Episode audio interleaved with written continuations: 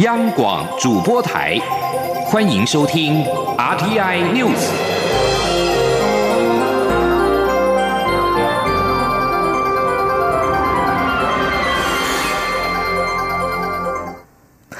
各位好，我是张水华，欢迎收听这节央广主播台提供给您的 RTI News。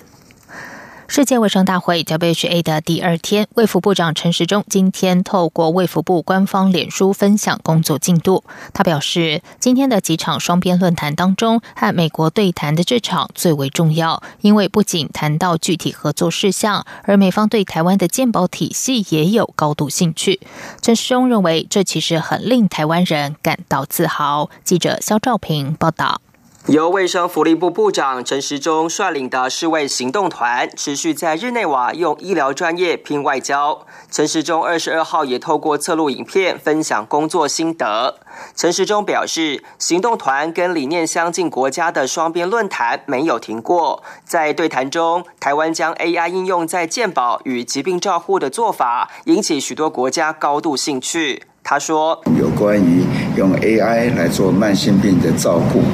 那每一个国家都发问，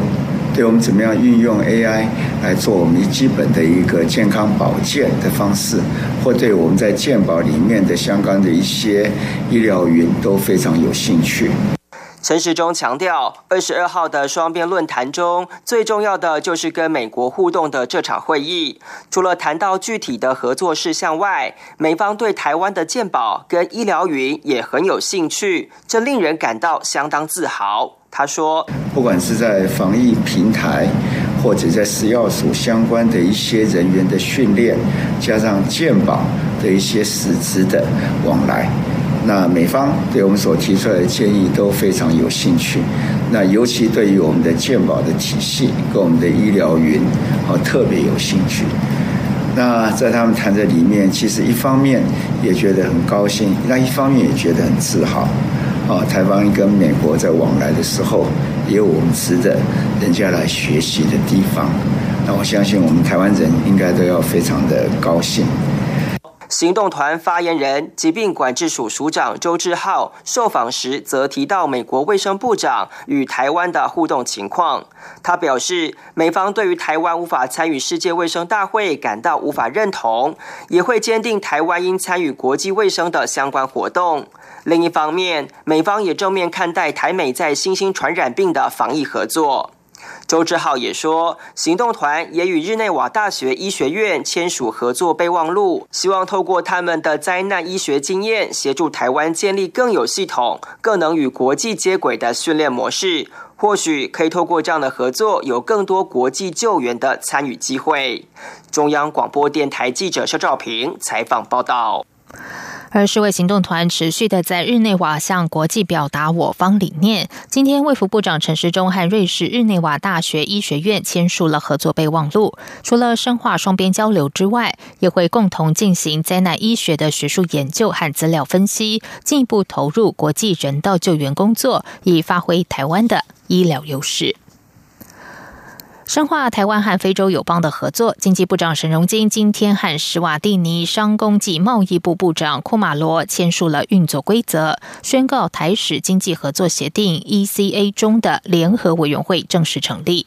陈荣金表示，将推动双边经贸产业合作。他也安排台湾的易美、南伟等企业和施瓦蒂尼方面洽谈，期盼能促成农产、食品加工等产业到当地投资。如有必要，他也会亲自组团赴施瓦蒂尼参访。记者谢嘉欣报道。台湾与非洲友邦史瓦蒂尼双方签署经济合作协定，并于二零一八年十二月生效。为有效管理落实协定，史瓦蒂尼商工暨贸易部部长库马罗近期特地来台，二十二号赴经济部与部长沈荣金签署联合委员会执掌及程序规则，正式成立联合委员会，作为沟通资商与资讯交换平台。沈荣金会后受访指出，许国近期进行内阁改组，延揽民间企业高阶负责人担任阁员。库马罗就是当地可口可乐公司的总经理，可以看见史国国王治国的用心。而此次委员会成立，就是希望促成彼此在经贸产业的合作，共创双赢。沈荣金也透露，已安排参叙，邀请易美董事长高志尚、南伟董事长林瑞月等企业主与史方会谈。其中，南伟已在当地发展纺织、成衣等四家公司，可说发展的不错。现在打算在当地种植高价值的洛林农产，后续就需要食品加工业。期盼易美、南伟能联手在史国合作，打入当地市场。他说：“林董事长会跟易美好好的谈，他有一些想法，因为他有那个超临界的技术。那易美超临界的技术呢，它可以用在很多的应用的地方，比如讲，咱迄个稻米膜哦，啊，透过超临界技术，把过去咱在植物在生产过程中有一寡药品的残留，透过超临界技术就可以把它除掉。”那这个整个的价值就不一样。沈荣金强调，非洲经济逐渐发展是一个机会，产业都很有兴趣，希望台湾产业能以史瓦蒂尼作为基地，借此前进非洲大陆市场。未来如有需要，他也会亲自组团带领产业前往十国参访，盼能促成更多实质合作。中央广播电台记者谢嘉欣采访报道。针对太平洋友邦所罗门群岛的外交关系，外交部发言人李宪章今天表示，我与所罗门群岛的邦交目前没有问题，但外交部和驻所罗门群岛大使馆仍然持续关注所国政局发展，全力巩固两国邦谊。记者王兆坤报道。所罗门群岛四月大选过后，台所外交关系就不时受到关注。外交部发言人李宪章指出。外交部与驻所大使馆一直都在注意所国政情动态，并以认真严肃态度处理任何风吹草动或蛛丝马迹。李宪章说：“我们一定会全力来呃巩固啊，来维护我们跟呃所有们的邦交，一如过往，我们会继续深化。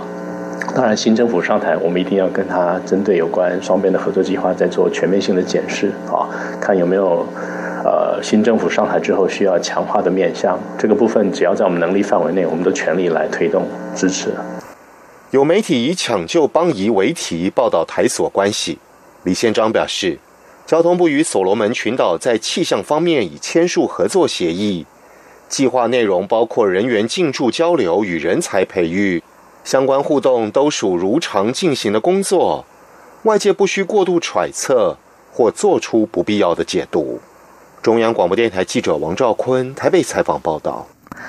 接下来关心的是，民进党总统初选协调迟迟没有共识。民进党的中执会今天下午讨论党内总统初选相关事宜，并且首度开放网络直播。而民进党中执会进行的最终讨论，但是经过了两个小时的争论，蔡赖双方阵营代表对于是否纳入手机民调、手机民调的占比对比模式仍然没有共识，各持己见。民进党主席卓荣泰宣布中场休息，让在场中执委冷静思。考该如何圆满处理初选的相关事宜。挺英派的中执委嘉义县长翁章良今天在中执会中领衔提出三项修正案，包括修改民调办法，将总统初选民调纳入手机民调，手机市话比例各半；初选民调纳入国民党的韩国瑜和无党籍的柯文哲进行三方对比。这个提案获得二十四名跨派系中执委联署支持，但是党主席卓荣泰是依据先前蔡赖双方三次事务性协调共识，提出党部的规划草案，定于六月十号到十四号执行民调。至于民调方式，因为蔡赖双方没有共识，则以现行办法执行，也就是采家户电话为母体，以互比式民调。双方论战了将近两个小时，卓荣泰明确的表示反对在蔡赖双方没有共识下修改游戏规则。由于双方各持己见，民进党主席卓荣泰宣布中场休息。台铁在去年发生了普悠玛翻覆的事故，交通部长林佳龙今天表示，一零二一普悠玛翻覆事故后续行政惩处经行政院核定之后，目前已经确定。台湾铁路管理局两位前局长当中，现任中国验船中心董事长范植谷确定将会解职，而现任观光局长周永辉目前则不会进行人事调整。记者吴丽君报道。去年十月二十一号，台铁发生普悠玛翻覆事故，造成重大伤亡后，时任台铁局长陆杰生请辞，交通部则于去年底针对该起事故作出行政惩处，就责至台铁历任三名前局长，包括陆杰生、周永辉及范植谷。不过，今年一月，林佳龙接掌交通部长后，不满就责过轻，启动事故责任调查，最后扩大追。成将泛指股从一小过加重为一大过两小过，周永辉则从一小过加重为两小过，陆杰生从一大过加重为一大过一小过，并于四月十六号报请行政院核定。不过由于历时一个多月，迟迟没有下文。面对媒体关切，林佳龙二十二号出席一场新南向研讨会时，受访表示，目前已经确定。现任中国验船中心董事长范植谷将解职，现任观光局长周永辉目前则不会进行人事调整。林佳龙说，在范董事长这个部分，我们会解除他中国验船中心董事长的职务，由其他的同仁啊来担任。周局长的部分相对之下，他的情节比较没有那么严重。所以我们目前还没有进行人事的调整。由于范志谷在台铁局长任内引进一百三十六辆普悠玛列车，却从采购、验收、测试到投入营运，都未善尽安全防护督导之责。周永辉则是在台铁局长任内引进十六辆普悠玛列车，同样未负起安全督导之责，因此双双遭到加重处分。不过林佳龙也表示，目前。行政程序还在作业中。中央广播电台记者吴丽君在台北采访报道。在外电消息方面，美国美中经济及安全研讨委员会代表团二十一号在香港和多名立法会议员举行闭门会议，讨论条逃犯条例的修订。根据报道，代表团直指中国大陆没有法治，并表明条例通过将会影响美国的国安。综合《明报》、香港《苹果日报》报道，本次代表团由该委员会主席白嘉玲和撰写研究报告的梅克等五名成员组成。美国驻港澳总领事唐伟康也出席会议。立法会方方面，除了十二名的民主派议员之外，还有四名的清港府的建制派议员与会。美国近期多次评论逃犯条例的修订。唐伟康日前接受港媒访问时也表示，港府未就修例向公众充分解释，市民有理由感到担忧。此外，香港民民间人权阵线二十一号宣布，将在六月九号发起反对修订逃犯条例游行，这也是民政三个月内发起的第三场游行。在英国首相梅伊为了突破僵局，而在二十一号提出，只要国会议员支持他的新脱欧协议，他承诺让国会就第二度公投进行表决。对此，英国广播公司 BBC 今天报道，已经有工党国会议员表示，这项新提案的改变太少，不会获得通过。梅伊准备六月初将脱欧协议交由国会进行第四度表决。为了取得工党议员的支持，他提出几项让步，包括新协议法案中将包包含劳工权的新保障、环境保护、北爱尔兰边界和关税的折中方案在内。英国国会议员已经三度拒绝梅伊和欧盟达成的脱欧协议，而与工党进行的协商努力也已经失败。梅伊二十一号要求国会议员把握最后一次机会通过脱欧协议，否则就将面临不脱欧的风险。不过，工党已经表示不愿意支持这项协议。印尼选后街头动荡加剧，抗议群众和军警对峙期间。机动警察宿舍遭到纵火，军警用催泪瓦斯驱离，对峙将近五个小时之后，警方撤离。而到今天早上的九点，也就是台湾时间上午十点，已经造成六名的民众死亡，两百多人受伤。根据美国有线电视新闻网、印尼频道等当地媒体的报道，驱离行动在雅加达市中心，大约凌晨的零点三十分展开。根据报道，大雅加达都会警察公关主任雅果表示，这起事件是照。因于群众的挑衅。这里是中央广播电台台湾之音。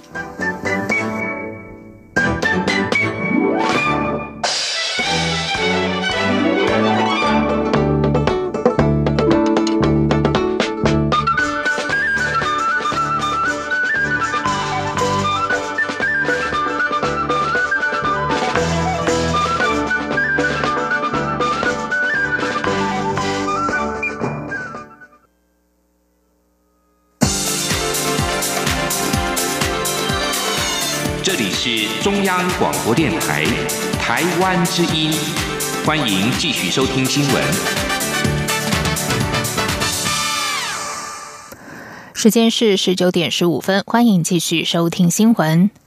美国全面封杀中国电信厂华为，禁止华为向美国企业采购零组件和技术。尽管禁令已经延期九十天后实施，不过台经院的学者今天示警，美国主要晶片大厂都陆续表态配合美国政府。接下来美方可能会对华为供应链中的台厂施压，要求配合，尤其是晶圆代工龙头台积电，厂商需要审慎应应。经济部长沈荣金则说，九十天的宽限期内，华为应该。会找供应链赶紧备妥库存，厂商需要紧盯局势发展，做好应应。记者谢嘉欣报道。美中贸易战下，美方进入紧急状态，禁止美国企业使用对国安构成威胁的公司所生产的电信设备，并把中国电信大厂华为及七十家企业列入实体名单。未经批准，禁止这些公司向美国企业购买零组件。Google 等美系大厂也宣布跟进，这也让身处华为供应链体系的台厂进退两难。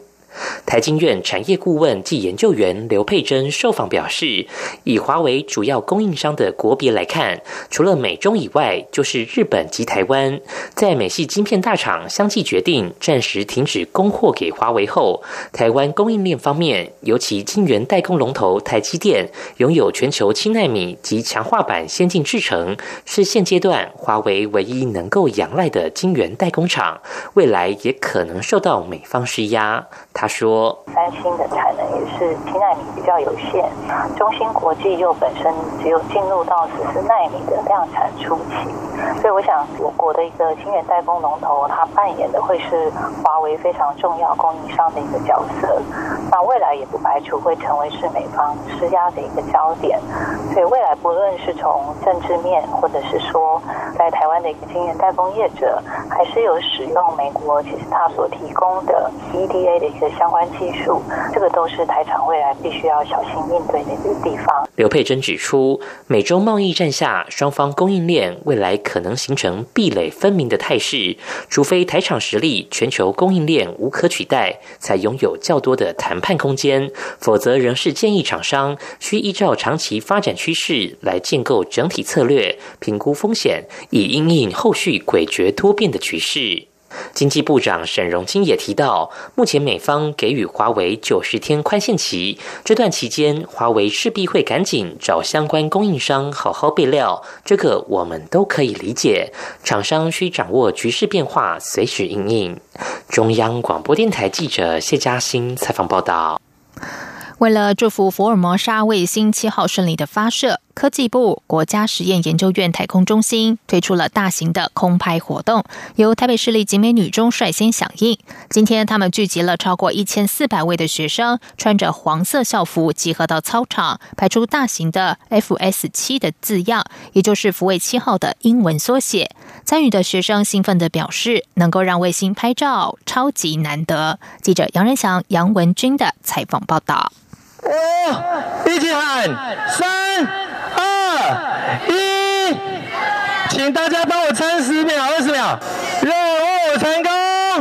谢谢大家。一千四百位景美女中学生排排站，他们身穿黄色校服，在操场上排出七十乘以三十五公尺的 FS 七，等待十一点钟福卫五号经过台湾时留下最醒目的画面。参与学生兴奋的表示，能让卫星拍照真的超级难得。今天我觉得今天这个活动很有意义啊，因为就是我们我们平常就是要要拍摄也都是给相机拍啊，可是我们今天是给卫星拍，所以就是对我们学生来说，这个体验也是一个很就是一个全新的体验，然后也可以就是因为我现在已经高三了，然后也是让我在这个高三这个高中生涯画下一个还蛮美好的句点，这样嗯。为了排出工整的 FS 七字样，景美女中学生三天前就开始准备。任何每个每个字母的定点上面都会在做做一个记号，然后就是整个因为整个操场是非常大，所以我们做测量是非常辛苦，因为要用一些镭射的器具或者是一些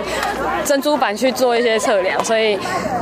整个过程三天下来的话，我们大概耗时大概有十个小时在这上面。科技部长陈良基指出，福卫七号已运抵美国甘乃迪太空中心，预计台湾时间六月二十二号下午发射升空，期盼借由大型计划，让民众跟我国卫星计划产生连结。呃，接下来我们要善用说福卫五号每两天会再访台湾一次，所以太空中心也鼓励发动说，呃，这边这个是一个这个示范，那将来每两天一次，太空中心会公布那个。时间在网站。国研院太空中心主任林俊良指出，福卫五号必须在晴朗无云的天气才能顺利取向。今天云层较厚，可能会被遮蔽，要等到今晚八点才知取向结果。幸好福卫五号长进的空拍活动还有一次，将以中南部地区为标的，在考量天气因素再决定日期。科技部也欢迎所有民众揪团排出 FS 七字样，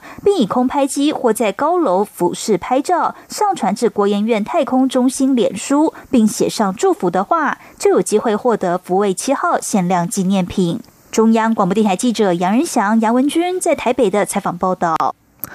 台北荣总同时写下了台湾、越南年纪最小的换肝手术记录，引发各界关注。医疗团队的医师刘君树表示，两起个案都是出生之后有肝衰竭的问题，只能够透过肝脏移植治疗。但这起手术的难度在于成人肝脏的难以放进新生儿的体内，而且成人的血管比较粗大，缝合的时候也有难度。不过，在医疗团队合作之下，双双完成了抢救生命的神圣任务。记者肖兆平报道。看着桌上的生日蛋糕，张妈妈心里满是感恩，因为她出生二十五天，体重三点五公斤，身高五十二公分的小孩，才刚完成换肝手术。张妈妈说：“很开心啊，因为这是她重生，而且昨天是她就是满第二个月这样。”张妈妈的小朋友罹患新生儿血铁沉积症，一出生就肝衰竭，唯一的治疗方式就是换肝。台北荣总儿童外科医师刘君树谈起这起个案，很替刚生产完的张妈妈感到心疼，因为张爸爸身高太高，切除的肝脏也可能放不进小孩的身体里，就算成功缝合，也会有近八成的失败率，所以最后改由体型较小但还在坐月子的妈妈进行捐肝手术。这起换肝手术不单只是移植，成人的肝脏要放进新生。儿的身体面积就是第一道关卡。不止如此，成人肝脏血管比较大，与新生儿的血管缝合更是第二道难关。因此，刘军树直说，这是一台不容易的换肝手术。不过，在医疗团队的合作下，张小弟不仅康复，也写下台湾年纪最小、体重最轻的肝移植手术记录。刘军树说：“我们成功的在四月十五号，大概花了大概十个小时左右，完成了这一例全台湾最小、体重最轻的一个肝脏移植。”由于政府积极推动新南向政策的缘故，使刘军树与越南医疗院所多有合作。就在张小弟的个案前几天，刘军树也率领团队前往越南，为一名十一个月大、六点七公斤的女婴进行换肝手术。这起案例更是越南十五年来肝脏移植史的新纪录，引起当地医界与媒体高度关注。刘军树说。其实我们去的时候，我们并没有那么的想那么多，因为对台湾来讲，十一个月大，六点多公斤，我们并不觉得非常的小。可是事实上，当地的医院还有媒体其实都已经在关注。那我们换完之后，那天吃饭的时候，他们才跟我讲，这个是我们越南目前最小的。谢谢你们，看起来是成功的。针对医疗团队写下台湾与越南换肝年纪最小的记录，刘军树表示，有赖跨科别医疗团队的支援，才能共同完成抢救生命的神圣任务。中央广播电台记者肖照平采访报道。暌违五十六年，日本再一次拿下奥运的主办权。二零二零日本东京奥运即将登场，而公股银龙头台湾银行也特别独家引进了日本造币局铸造，并且经由国际奥委会官方授权的东京二零二零奥运第一系列纪念金银币。由于想购买的民众踊跃，台银特别开放网络申购，并且于今天举办公开的抽签仪式，而中签率只有百分之二十四。纪念金币主题图案是磨砂浮雕以及镜面背景，呈现骑马射箭的英姿，还有汉字星际体；而在背面则是东京二零二零奥运会的官方会飞。而在纪念银币，则是游泳选手的泳姿，背面也是二零二零奥运会的官方会徽。接下来进行今天的前进新南向。前进新南向。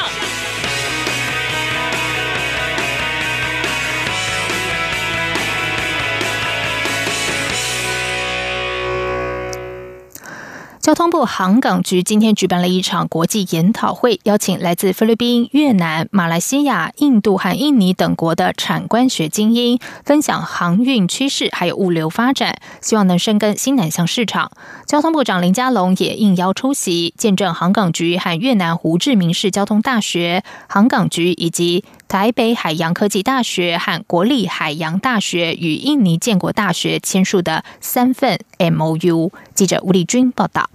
二零一九航港新南向国际研讨会二十二号在航港局举行，并邀请到交通部长林佳龙出席，见证航港局与越南胡志明市交通大学、航港局与台北海洋科技大学以及国立基隆海洋大学跟印尼建国大学签署的三份合作备忘录。交通部长林佳龙致辞时表示，台湾是一个海洋国家，坐落在大陆与海。海洋的交界，面向海洋的发展，一定要跟西南向国家密切合作。因此，他也很高兴看到台湾与来自马来西亚、印度、印尼、菲律宾、越南及泰国等国的专家学者和业界代表，共同见证这三份重要备忘录的签署。林佳龙说：“我们航港局跟越南胡志明交通大学签署的合作备忘录。”会针对航运、海事密切的来交流。那航港局也跟台北海洋科技大学签署的备忘录，来强化人才培育跟未来的产学合作。还有，我们也很高兴看到台湾海洋大学跟印尼建国大学所签署的备忘录，将强化。两校之间的交流。至于这场新南向研讨会，除了安排淡江大学国际事务学院新南向与“一带一路”研究中心主任陈建甫从亚太国际情势探讨新南向政策未来的机会与挑战外，还邀请到印度前五大集团阿达尼共同创办人，也是来自台湾的张琼林董事总经理，分享在印度及澳洲的。投资现况与经验，阿达尼集团不仅在港口物流业方面成就卓越，更跨足发电、煤矿、天然气及再生能源等领域。此外，越南胡志明交通大学副校长阮春芳以及印尼建国大学副校长蒂尔达、菲律宾经贸产学资源中心欧曼德博士也各自分享该国的市场发展，渴望进一步深化台湾与新南向国。国家的双边市场。中央广播电台记者吴丽君在台北采访报道。美洲贸易战延烧，经济部长沈荣金今天表示，电子五哥生产基地调整趋势明显。除了回台部分转向新南家国、新南向国家的部分，除了透过外管洽商提供土地，也要好好检讨投保协定，保障台商的资金。沈荣金今天在出席活动的时候受访表示，电子五哥广达、和硕、英业达、伟创和人保等等，现在生产基地调整趋势明显，高阶回台的部分很顺利，会由投资台湾事务所来协助；而低阶产能转移到新南向国家部分，则有谈到越南、菲律宾、马来西亚、印尼和印度都会透过外管向当地政府要求提供土地，让台商能够在当地开发自己的工业区。生产基地迁移不免会涉及到资金的移动。沈荣金表示，应该要好好检讨投资保障协定 BIA，因为会影响到台商是否要将资金移动到该国。经济部也会利用这个机会和这些新南向国家洽谈更新 BIA，以保障台商的资金移动。以上新闻由张旭华编辑播报，这里是中央广播电台台湾之音。